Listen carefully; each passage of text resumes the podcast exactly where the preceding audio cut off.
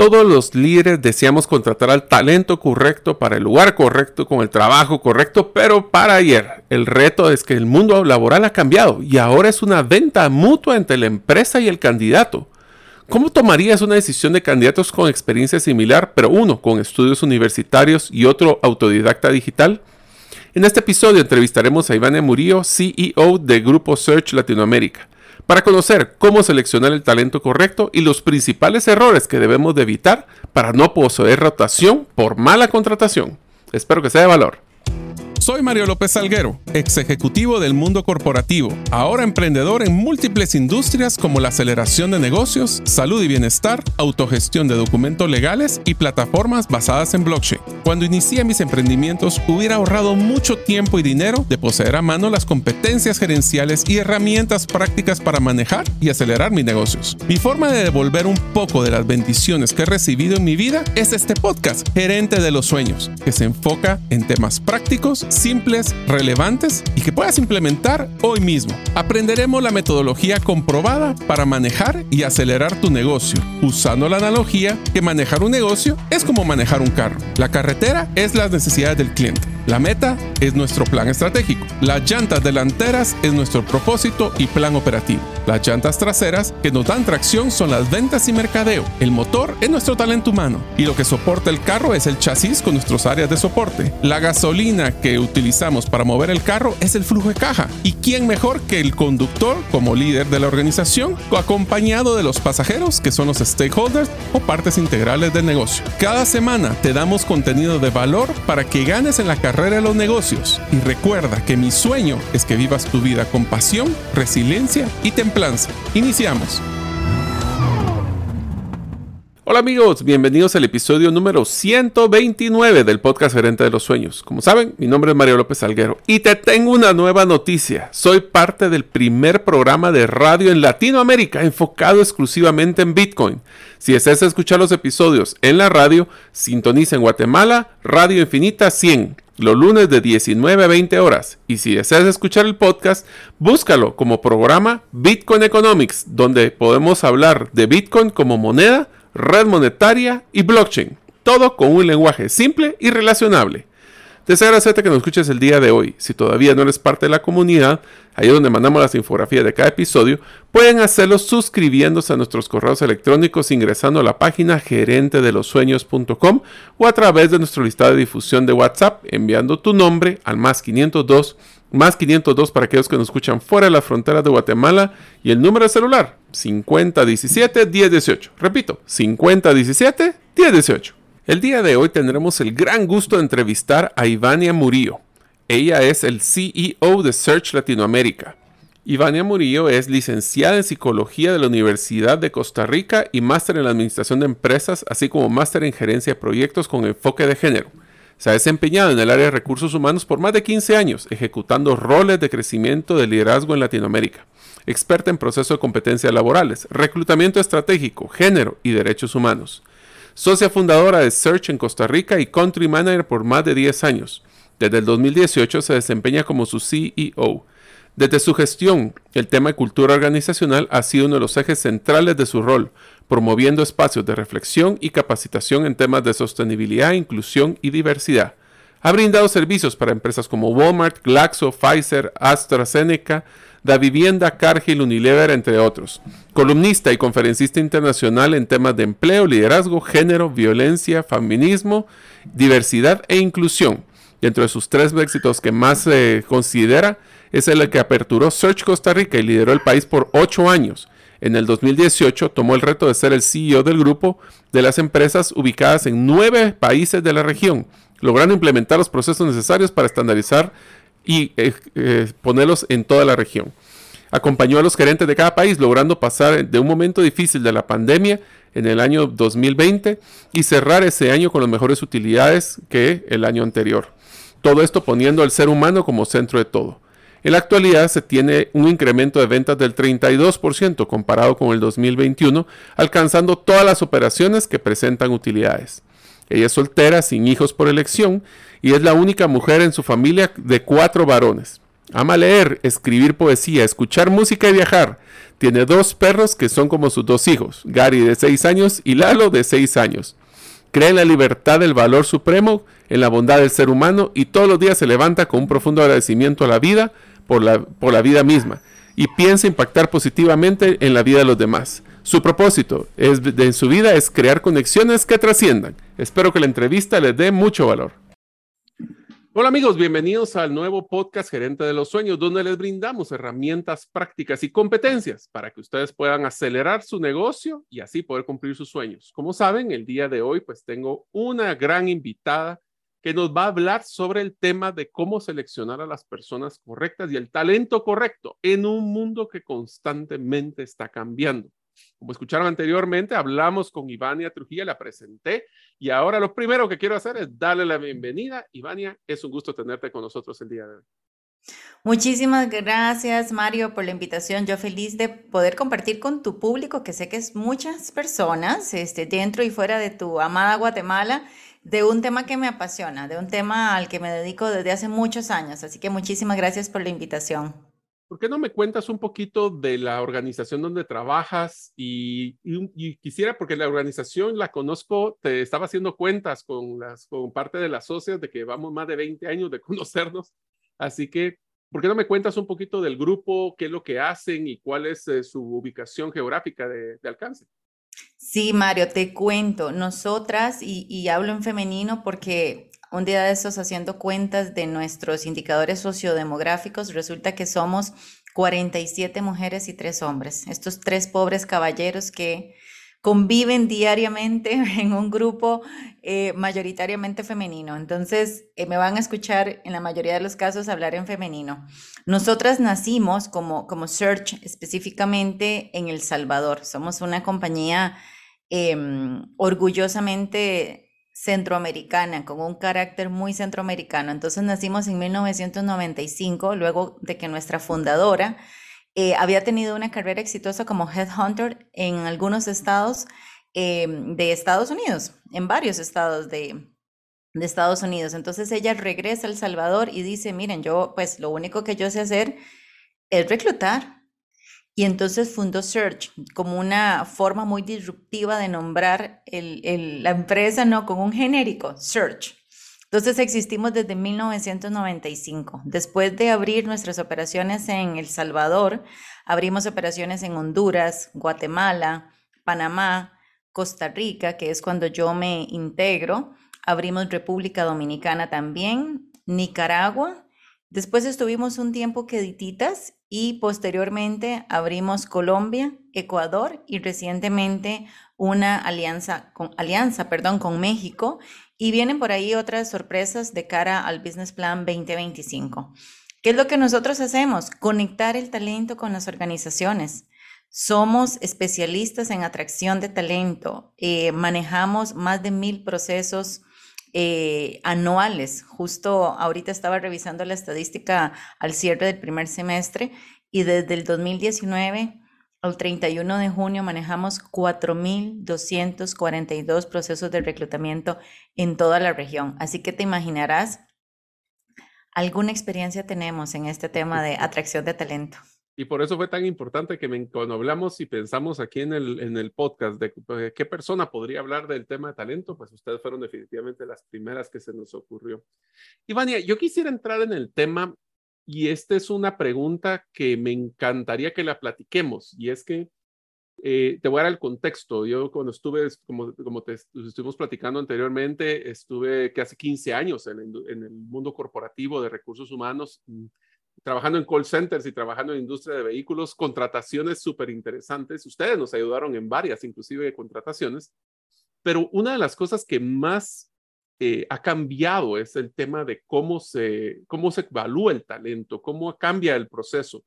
Em, desde el tema, por ejemplo, de educación tradicional, donde antes yo decía que el proceso de reclutamiento era más como un checklist, ¿verdad? Cumple o no cumple, eh, hasta el tema de cómo entrevistar y ahora existen temas de educaciones digitales, eh, temas de competencias. ¿Cómo has visto tú que ha cambiado el panorama desde tu incorporación del modelo de reclutamiento a la fecha? Eh, bueno, he de decir, este Mario, que si bien es cierto, como, como Centroamérica eh, nos hemos quedado un poquito atrás de tendencias de otros países pues, más desarrollados en, el tema de recursos humanos y específicamente en este caso de atracción de talento. Pero ¿qué ha cambiado? ¿O qué está en proceso de cambio? Porque en algunos países todavía seguimos manejando procesos de atracción de talento tradicionales. ¿A qué me refiero con tradicionales? Eh, por un lado, al tipo de entrevista que hacemos. Hay algunas empresas que siguen preguntando, Mario, ¿cuántos años tenés? ¿Y sos casado o sos soltero? ¿Y a qué universidad fuiste? ¿Y a qué club perteneces? Vamos a ver, si yo fuera la persona candidata en, proceso de entrevista, probablemente de entrada descartaría esa empresa como un lugar donde yo quiera trabajar. Eh, bueno, como, sabes, y, la gente que no me ha notado el acento, yo soy costarricense. Entonces, cuando yo entré a Search, este, todo el mundo me decía, ay, ya viene la tica con estos temas de, de la equidad y de los derechos humanos y tal, como un tema, eh, vamos a ver, de mi nacionalidad, por decirlo de alguna forma. Bueno, ya no importa si sos guatemalteco, nicaragüense, hondureño, costarricense, las personas candidatas esperan un trato en equidad un trato eh, donde no importa mi apellido, donde no importa este, en qué universidad estudié o si voy o no a un club el fin de semana, sino que importa realmente cuáles son mis competencias. Entonces yo creo que eso es un primer proceso que ha venido cambiando, no ha cambiado, ha venido cambiando, se ha venido transformando porque como te decía, lamentablemente hay empresas que se siguen basando en eso. Creo que el segundo gran cambio eh, ha venido a ser... Eh, yo, yo, vengo diciendo desde hace algunos años que me vienen invitando a hablar de este tema, que las profesiones eh, ya no tienen tantas etiquetas como antes.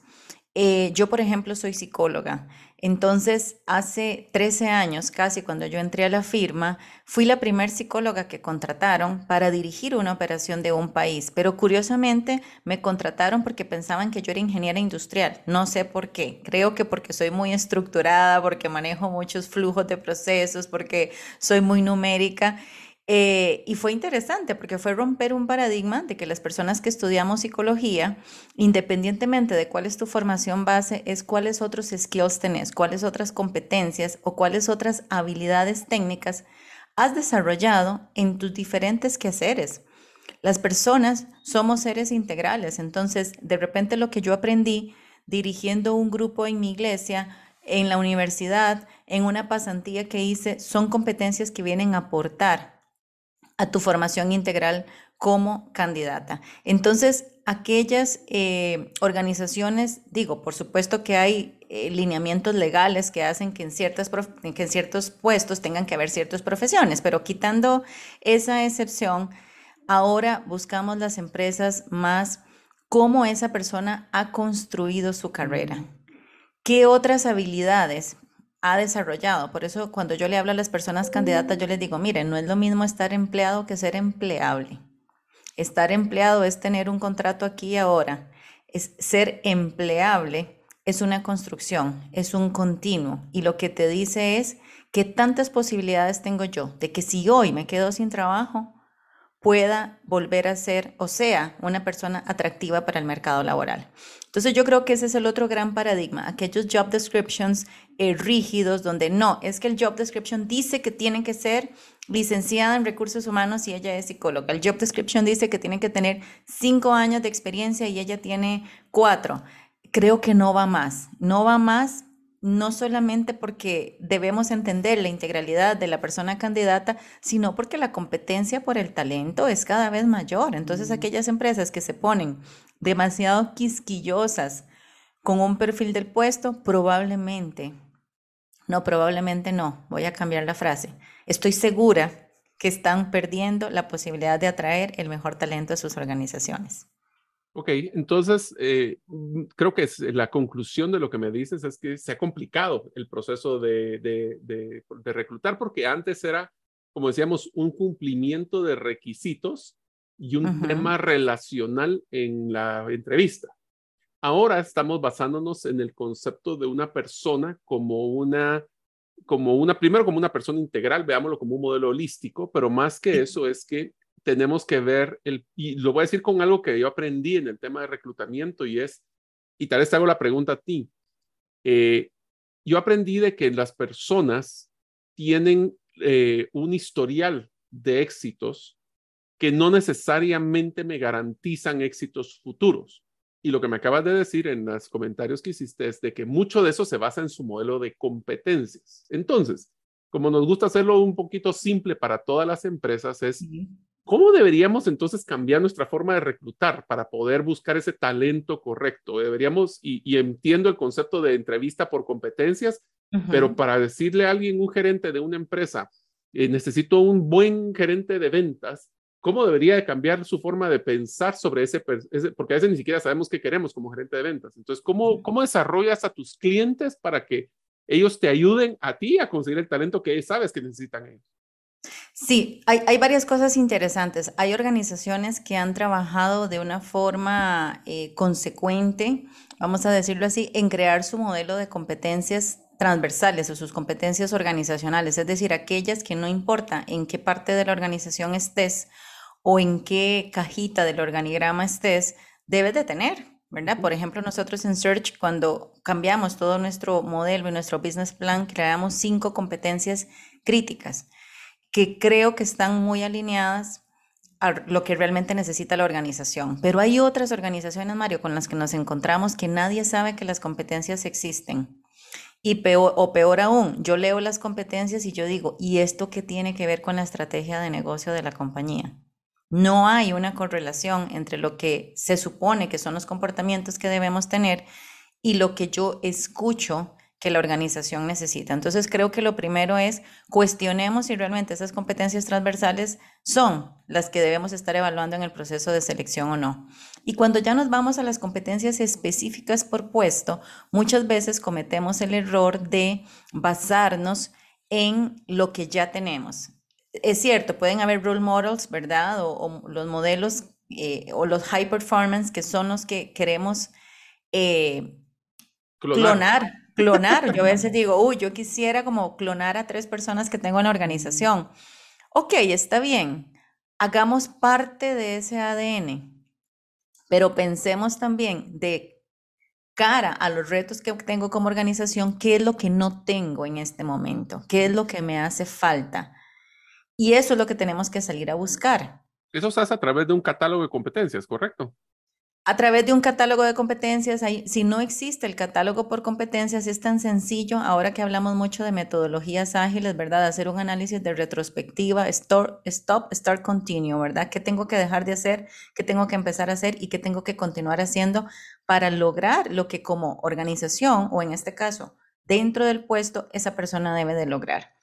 Eh, y lo, a veces lo, lo, que pasa es que hay, ah, no hay alineamiento, ¿verdad?, entre lo que el hiring manager o la, la, gerencia contratante quiere y lo que el job description dice y lo que recursos humanos te dice. Y entonces a veces estamos nosotros como especialistas en atracción de talento trabajando con un monstruito de tres cabezas. Y uno dice como que para dónde, por a dónde vuelvo a ver y a quién le hago caso, ¿verdad? Entonces yo creo que tenemos que definir claramente qué es lo que queremos como organización y si hay competencias técnicas y blandas en el perfil del puesto que necesito atraer algo distinto a lo que tradicionalmente he tenido en la organización, porque escucharás, no sé si te pasaba, pero no me traigas gente de esa empresa porque no me ha funcionado gente de esa empresa. No me traiga gente de esa universidad porque no me ha funcionado. Mire, es que yo ya he tenido ingenieros industriales en ese puesto y no me sirve. Entonces, establecemos parámetros eh, y generalizamos y de nuevo nos podemos estar perdiendo del talento ideal para la posición. Sí, te diría de que muchos, mi, conclusión de ese comentario es que muchas eh, personas se quieren simplificar la vida, entonces hacen estereotipos y eso eliminan o todos los que vienen de esta universidad son buenos o estos son malos. Pero quisiera ir un paso atrás para las personas que usualmente no están involucradas en el mundo de talento y quisiera que tuvieras un segundo para explicarles qué es una competencia per se y qué es la diferencia entre una competencia técnica y una competencia blanda. Y si puedes dar ejemplos, creo que les ayudaría más. Muchísimas gracias. Bueno, yo, lo resumo muy fácil cuando tengo que exponer esto, ¿no? Cuando tengo que hablar de esto. Una competencia técnica es aquello que usted puede evaluar a través de un examen. Sabe o no sabe y puede darle un puntaje. Mira, Mario, te hicimos la prueba de Excel y tu Excel eh, es intermedio, no sabes hacer tablas dinámicas, no sabes hacer filtros, bla, bla, bla, ¿no? Las competencias blandas son comportamientos, o sea, nos hemos hecho tantas, tantas bolas, dirían aquellos amigos, definiendo las competencias. Entonces, ¿qué es lo que yo siempre digo? Es un conjunto de conocimientos, habilidades y actitudes que te permiten predecir un desempeño superior al promedio. Hay una frase que le atribuyen a David McClellan, pero no es de David McClellan, la voy a, lo voy a parafrasear, que dice, vos podés enseñarle este, a una gallina a subir un árbol, pero es más fácil contratar una ardilla. Bueno, cuando nosotros pensamos en un modelo de competencias, queremos ardillas. Queremos aquellas personas que excedan el desempeño promedio. Entonces, ¿cómo definiría yo una competencia? Es aquel conocimiento, si hablamos de habilidades técnicas y si hablamos de, de habilidades blandas, actitudes y aptitudes que predicen un desempeño superior y que devienen en conductas. Si usted no las puede ver, si usted no las puede medir y si usted no las puede desarrollar, no es una competencia. ¿Y cómo es que evalúas competencias blandas en un candidato? Le voy a poner un ejemplo de, para ejemplificar este concepto. Eh, cuando trabajé yo en la Asociación de Gerentes de Guatemala, una de las competencias blandas que teníamos y era transversal total era pasión por el aprendizaje continuo, porque estábamos en una empresa que se dedicaba a capacitar gerentes. Entonces, si alguien no importa si era el contador o si era la persona de limpieza, no tenía una pasión para aprender continuamente, pues simplemente no iba a encajar en la cultura. Ese es un ejemplo de una competencia blanda.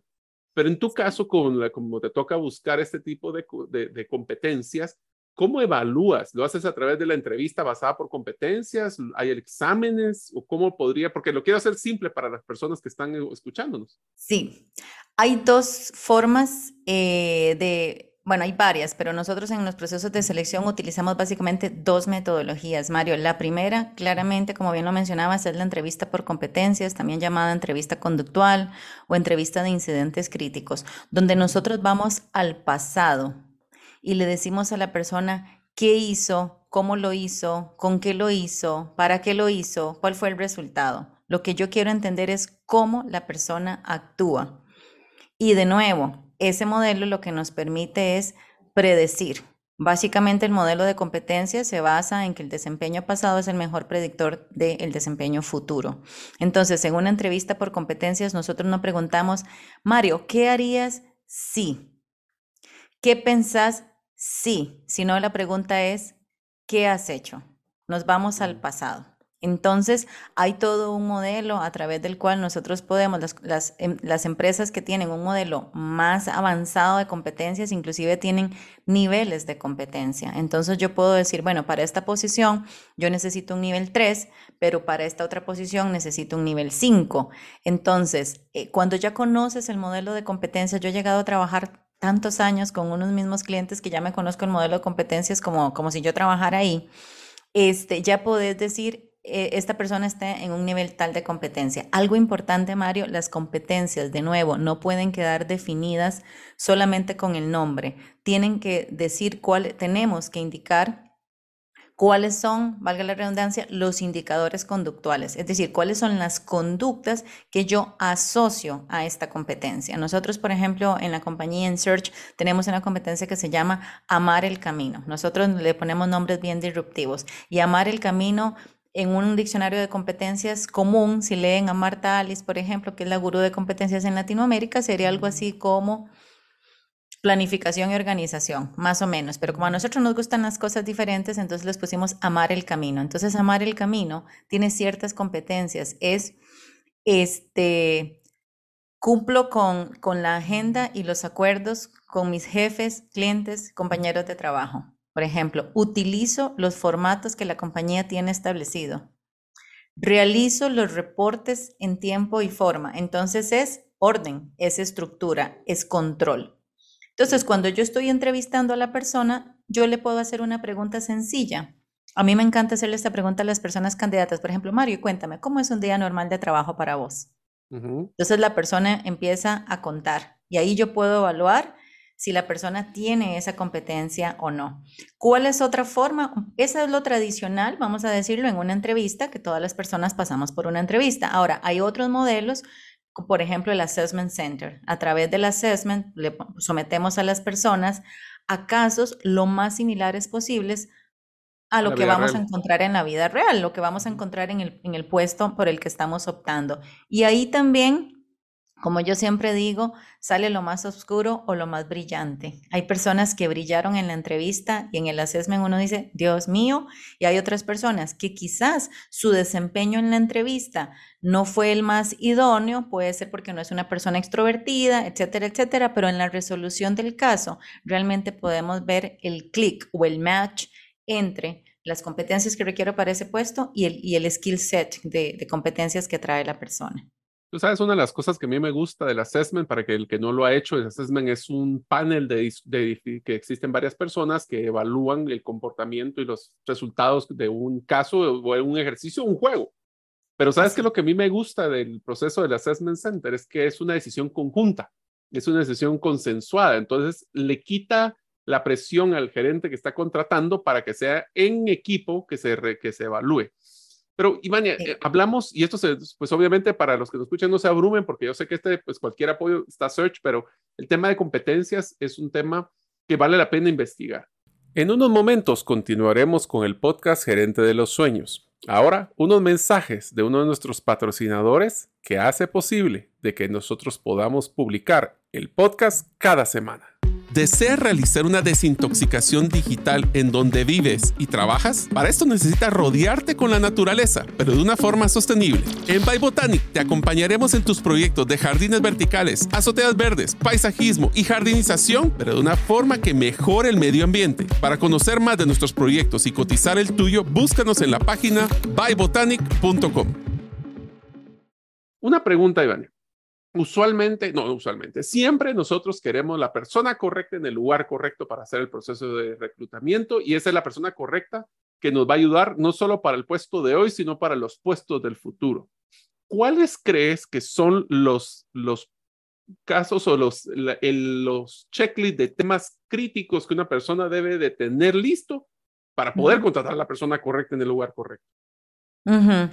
Vamos a ver. ¿Qué necesitas tenemos... tú para poder hacer un proceso efectivo de contratación? Claro, tenemos que tener las competencias técnicas mínimas necesarias. Es decir, primero entender, Mario, que el candidato y la candidata perfecta no existe. Entonces empecemos por entender eso, no existe. Salir a buscar el candidato y la candidata perfecta es como salir a buscar la pareja perfecta, no existe. Entonces, eh, eso es lo primero. Pero, ¿qué es lo mínimo necesario, verdad? Cuando yo digo, ¿qué es lo no negociable en este perfil? Pues claramente no vamos a traer a personas sin experiencia para un rol donde requerimos experiencia. Entonces, ¿cuáles son aquellas características mínimas necesarias que yo, que yo necesito? Eh, ¿Y cuáles son, de nuevo, las competencias blandas mínimas necesarias? ¿Por qué? Porque las investigaciones dicen, Mario, que las personas realmente tenemos cinco competencias desarrolladas. Si entendemos las competencias como aquello en que excedemos el performance promedio, cinco competencias. No somos supermanes ni superwomans. Entonces, aquellos perfiles de competencias que tienen 10 competencias, no lo vamos a lograr. Entonces nos vamos a frustrar en el proceso de reclutamiento y selección y vamos a frustrar a la persona candidata. Entonces, ¿qué es lo realmente crítico? Yo aquí invito a las empresas que tienen un modelo. Yo he visto modelos de competencias de 20 competencias. Yo creo que eso es una locura. Primero, ¿cómo las evalúan? ¿Y a quién van a encontrar que tenga esas 20 competencias desarrolladas? Entonces, 5, máximo, máximo, máximo, 6. Pero la literatura nos dice que son realmente 5 competencias. Entonces, definamos la experiencia mínima necesaria, las competencias técnicas mínimas necesarias y las competencias blandas críticas, como bien lo mencionabas vos, no solamente para lo que necesito hoy, sino que viene a futuro. Y entender que los perfiles de puestos no son inamovibles.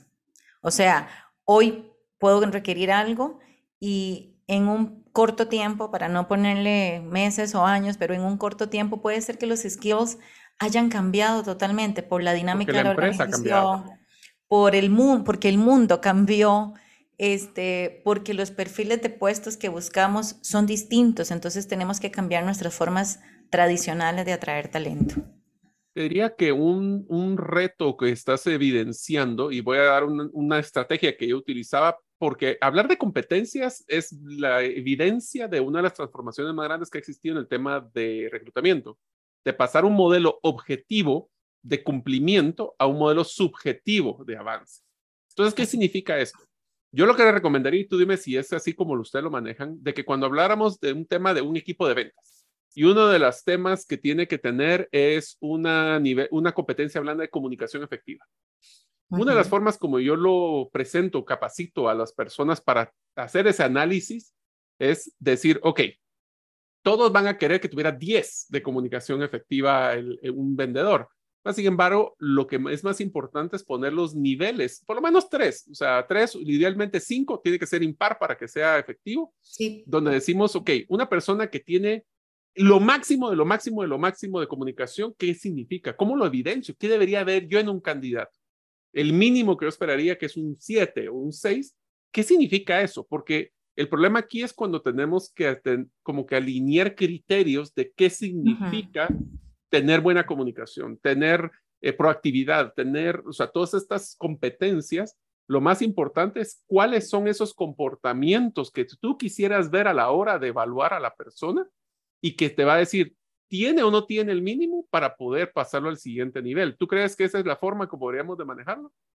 Totalmente, porque ¿qué es lo que pasa, Mario? De nuevo, queremos salir a buscar los que tengan ya las competencias listas. Si, las, si lo encontramos, perfecto. Pero de nuevo, la competencia por el talento es, es tan abrumadora, vamos a utilizar esa palabra. Estamos compitiendo con tantas empresas por el mismo talento y pues las, las estrellas... El mínimo, no necesariamente el máximo. Claro, así es. Entonces, ¿qué es lo mínimo necesario, verdad? Y como bien lo mencionas, conductualmente, ¿qué es lo que la persona debe de hacer? ¿Qué es lo que la persona hizo, qué es lo que la persona hace para yo realmente poder evidenciar tiene esa competencia o está en un nivel más bajo que lo mínimo requerido para tener un desempeño exitoso en el puesto. Y a ver, hay una corresponsabilidad en el tema de atracción de talento y desarrollo de las personas dentro de las organizaciones. ¿Y por qué hablo de una corresponsabilidad? Porque va a haber una brecha, siempre va a haber una brecha entre el perfil ideal y lo que la persona es. Y entonces hablo de corresponsabilidad en es qué cuota de responsabilidad tiene la empresa en el desarrollo de esa competencia y qué cuota de responsabilidad tengo yo como persona en el desarrollo de esa competencia o sea, traer cuál es su base. Yo tengo una expresión que me se enojaban mucho conmigo en los gerentes que les decía, lo que pasa es que queremos contratar a Superman, pero queremos pagarle como Clark Kent. Entonces, es una forma simpática de poder expresar esto y tiene razón. cuando hablamos del mínimo, tiene que tomar en cuenta de que la responsabilidad, que una vez que esa persona venga, tiene la base, el desarrollo ya es de liderazgo. Quisiera hacerte una pregunta adicional, Ivania, es, tú que te toca vivir en este mundo, ¿cuáles son los errores más comunes que cometen las empresas a la hora de buscar talento y de seleccionar el talento? Te voy a decir uno que yo personalmente eh, me, peleo constantemente de, que cambien el, el, concepto, es el de no capacitar a los líderes en el modelo de entrevista, donde tienen errores como el de afinidad, donde, ah, si tú eres del club tal, ah, yo también, entonces ya me caíste bien, o ah, yo tú eres del club, de, te gusta el fútbol y eres del equipo tal, entonces ya me caíste mal o tener el tema de primeras impresiones. Yo tuve un caso en Costa Rica, para que sepas, de un gerente que me descartó a una, a una persona para el equipo de ventas porque no le gustó su peinado. O sea, cosas que no tienen nada que ver con, con sus competencias. Entonces, ¿cuáles son esos errores que las personas de, y de pequeña, mediana o grande empresa deberíamos de evitar al momento de, de reclutar a una persona o de hacer el proceso de selección?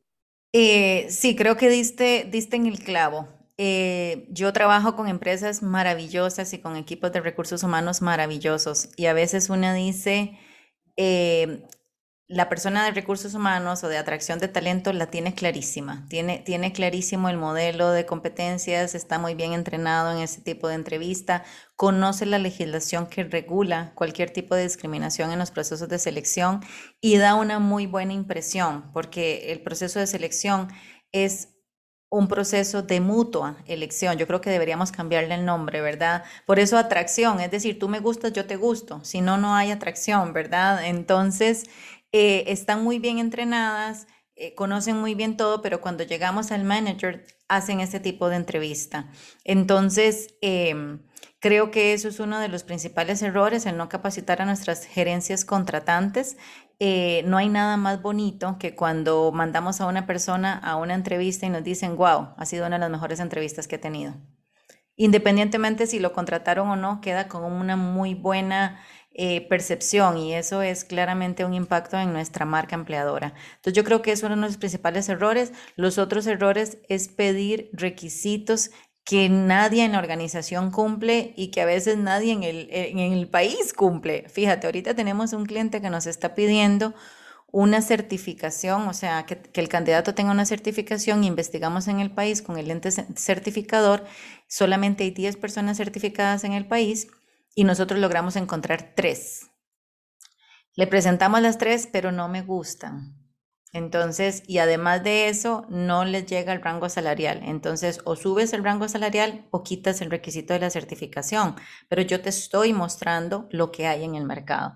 Eh, o nos ponen 10 años de experiencia dirigiendo equipos de Business Intelligence. El Business Intelligence tal cual lo conocemos ahora es sumamente reciente. Yo no creo encontrar un gerente que tenga 10 años dirigiendo o nos piden lenguajes de programación más de 5 años y el lenguaje de programación tiene 3. O sea, cosas como que uno dice, mira, y ahí el perfil de la persona reclutadora tiene que cambiar. No podemos decir, es que yo no sé reclutar de tecnología. Eso es un paradigma que nos tenemos que quitar.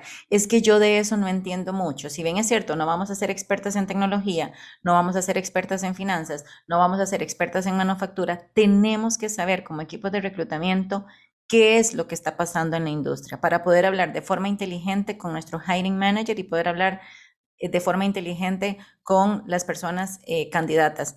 Em, el reclutador que se quedó en cuándo entró y cuándo salió y por qué salió este, y a quién le reportaba, no va más, no va más. ¿Cuáles creen que, son sus principales fortalezas y sus principales debilidades? Si fueras un superhéroe, ¿quién serías? Le han preguntado a candidatos míos, ¿verdad? ¿Tú sabes cuál es una pregunta que creo que es de las más de las más conflictivas que yo he visto en entrevistas y es súper común que la hagan? Es, ¿dónde se ve usted en tres años? Ese de dónde se ve en tres años tiene dos peculiaridades. Uno es, si yo, la respuesta es quiero crecer dentro del organigrama, la persona puede pensar, ah, entonces quiere mi trabajo. Y, o del otro lado, yo quisiera estar empezando a emprender, entonces no va a estar en la empresa. Entonces, ¿cuál es la respuesta correcta a esa pregunta? Eso es algo que siempre me ha dado, me ha parecido simpático cuando la hacen. Hay preguntas que, digo, yo tengo muchos años, muchos de no participar en un proceso de selección, pero cuando las personas candidatas me cuentan, me dan ganas como de decirles, ay, devuélvanle la pregunta, dígale ¿de dónde se ve usted tres años? A ver si usted tiene respuesta, ¿verdad? O sea, son preguntas. Pero me gustó mucho tu concepto de atracción, porque eh, lo que me he dado cuenta es de que es en el, si hay un cambio generacional, eso sí lo puedo decir como la experiencia que tuve de los millennials, centennials y todas estas nuevas generaciones, es que en una entrevista están los dos cuestionando sé. Y entonces significa que si tú no sabes vender bien tu empresa, cuál es tu propósito, cuál es tu diferenciador, por qué yo como candidato debería de aplicar mi tiempo, aunque me lo compenses, pero mi tiempo en tu empresa, ¿cómo debería ser? Entonces tenemos que aprender a ser hasta vendedores ahora de las empresas, ¿correcto? Totalmente. Somos embajadores de nuestra marca, somos embajadores de nuestra marca, pero esa, esa, esa labor de embajadores que hacemos de verdad que tiene que ser genuina. Yo digo lo bueno, lo malo, lo feo. O sea, ¿qué no te vas a encontrar acá? ¿Verdad? Y eso es importante, esa transparencia. ¿Qué te vas a encontrar y qué no te vas a encontrar? Eh, por ejemplo, yo cuando contrato gente me dicen, yo quiero hacer una carrera en recursos humanos. No somos una compañía para hacer una carrera en recursos humanos. No vas a ejercer un rol en recursos humanos. Puede ser atractivo o atractiva para empresas, pero realmente aquí vivimos, este, yo siempre digo, alimentamos y damos, hacemos que 50 familias en Latinoamérica de forma directa cumplan sus sueños a través de los procesos de atracción de talento, que hacemos otras cosas, pero principalmente atracción de talento.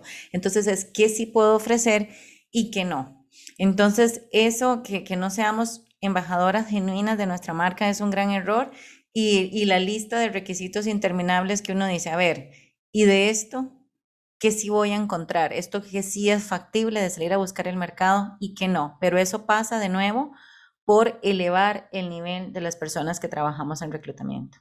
Yo te diría que yo te adiciono dos problemas serios que yo he visto también en que las empresas cometen. Uno, y el que creo que a ti te pasa mucho, es no se toman el tiempo de hacer el proceso correctamente. Quiero el vendedor para mañana, necesito esto la próxima semana. Obviamente sucede cuando una persona se retira abruptamente, pero el no tomarse el tiempo de corregir, de buscar la persona correcta, va a implicar que puedes seleccionar a la persona incorrecta y te va a salir más caro en el camino. Ese es uno. Y el segundo, que aunque no lo creas, que a mí me pasaba constantemente en procesos de selección, es que las personas, a, ti te ha pasado que piden muchos requisitos.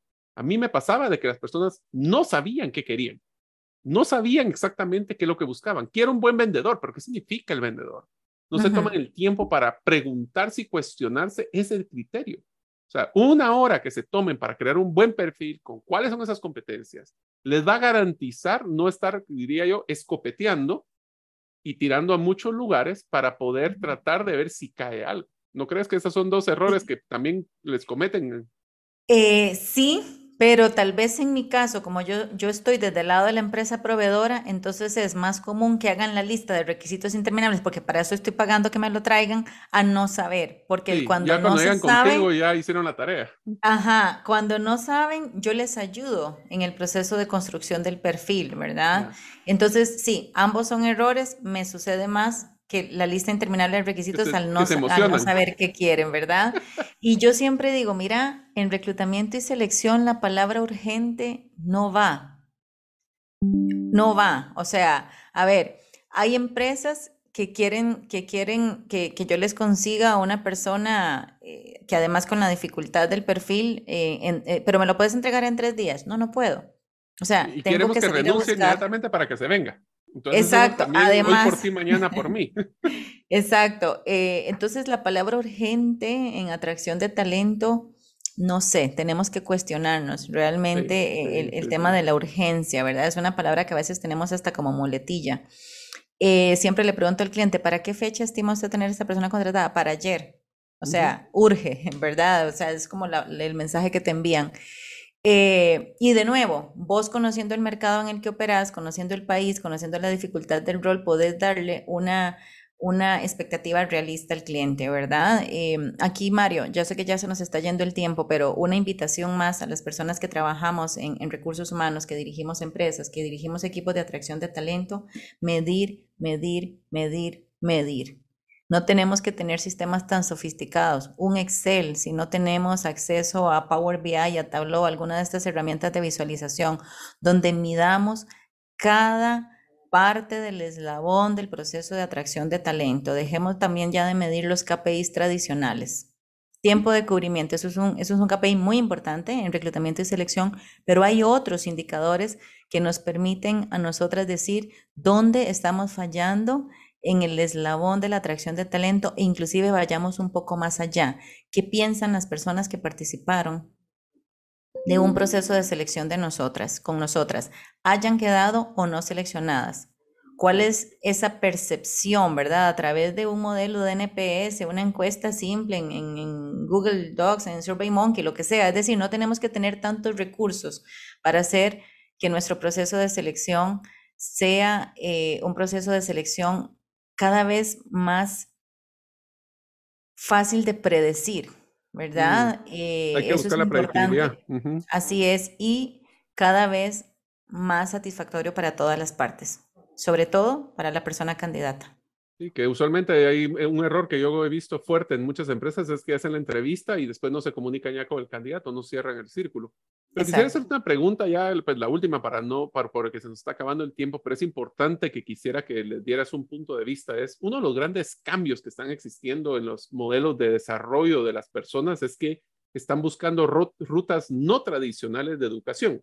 Estoy hablando de que antes estábamos claro, claro que íbamos a la universidad, sacabas tu licenciatura, la maestría.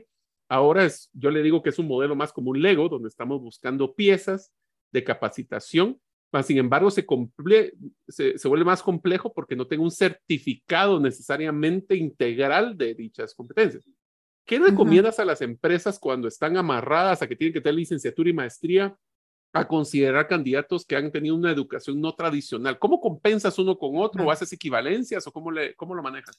Mira, yo creo que no nos podemos ir a ninguno de los extremos, ¿verdad? Eh, yo creo que va a- van a haber roles en que el tener, tal vez el título como el título no, es decir, no, ten- no es como tener el certificado, pero alguien que avale o una formación que avale el que usted sabe, ¿verdad? O sea, hay áreas críticas de negocio donde sí necesitamos el, el, el, el know-how, ¿verdad? Es decir, sabe, no sabe tiene la experiencia, no la tiene y tiene que haber un ente que certifique eso de alguna forma, ¿verdad?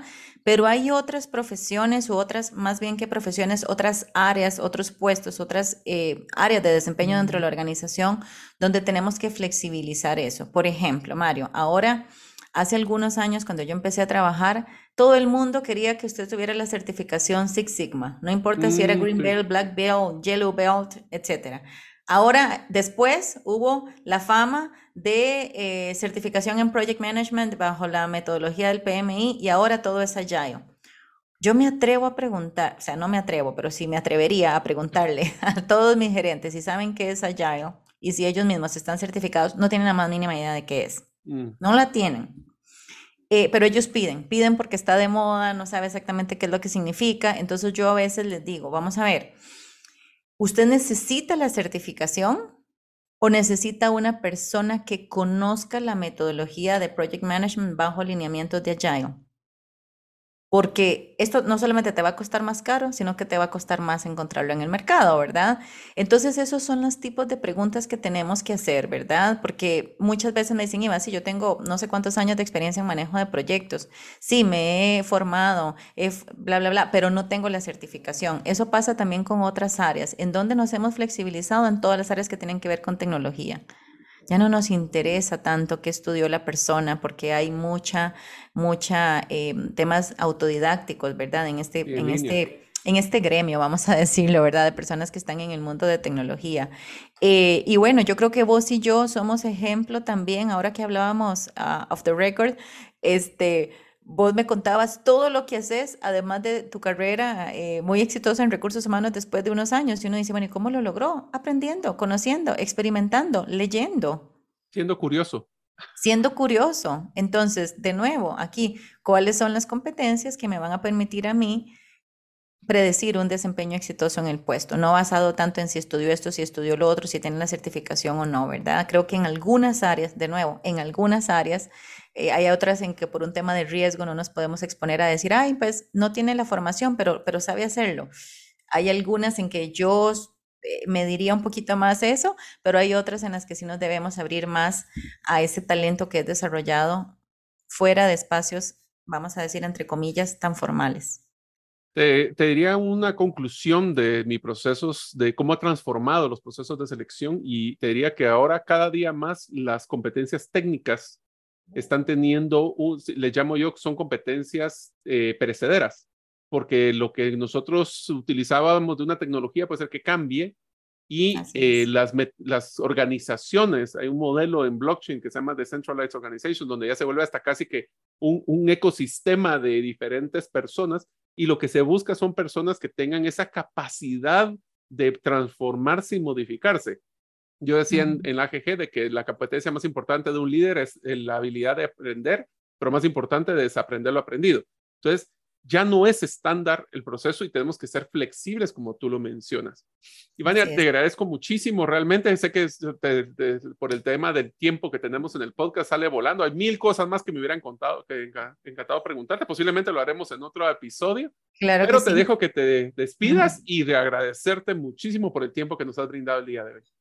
Bueno, Mario, no, muchísimas gracias a vos por, la invitación. Siempre es un gusto compartir de un tema que sé que a ambos nos, nos apasiona y, y, bueno, como quedaron tantas cosas en el tintero, o me vuelves a invitar o también me pueden seguir a través de redes sociales y nos tomamos un cafecito virtual o presencial, dependiendo del país en el que estén y continuamos hablando de este tema. Así que muchísimas gracias a todas las personas que nos escuchan. Muchísimas gracias y nos vemos en el próximo episodio del podcast Gerente de los Sueños. Muchas gracias por escuchar este episodio del podcast Gerente de los Sueños. Recuerda que si deseas recibir la infografía de este episodio, solo debes hacerlo inscribiéndote en la comunidad de los sueños en la página gerentedelosueños.com o enviando tu nombre al WhatsApp del teléfono más 502 50 17 10 18. Nos vemos en el próximo episodio y que tus sueños de esta semana se vuelvan una realidad.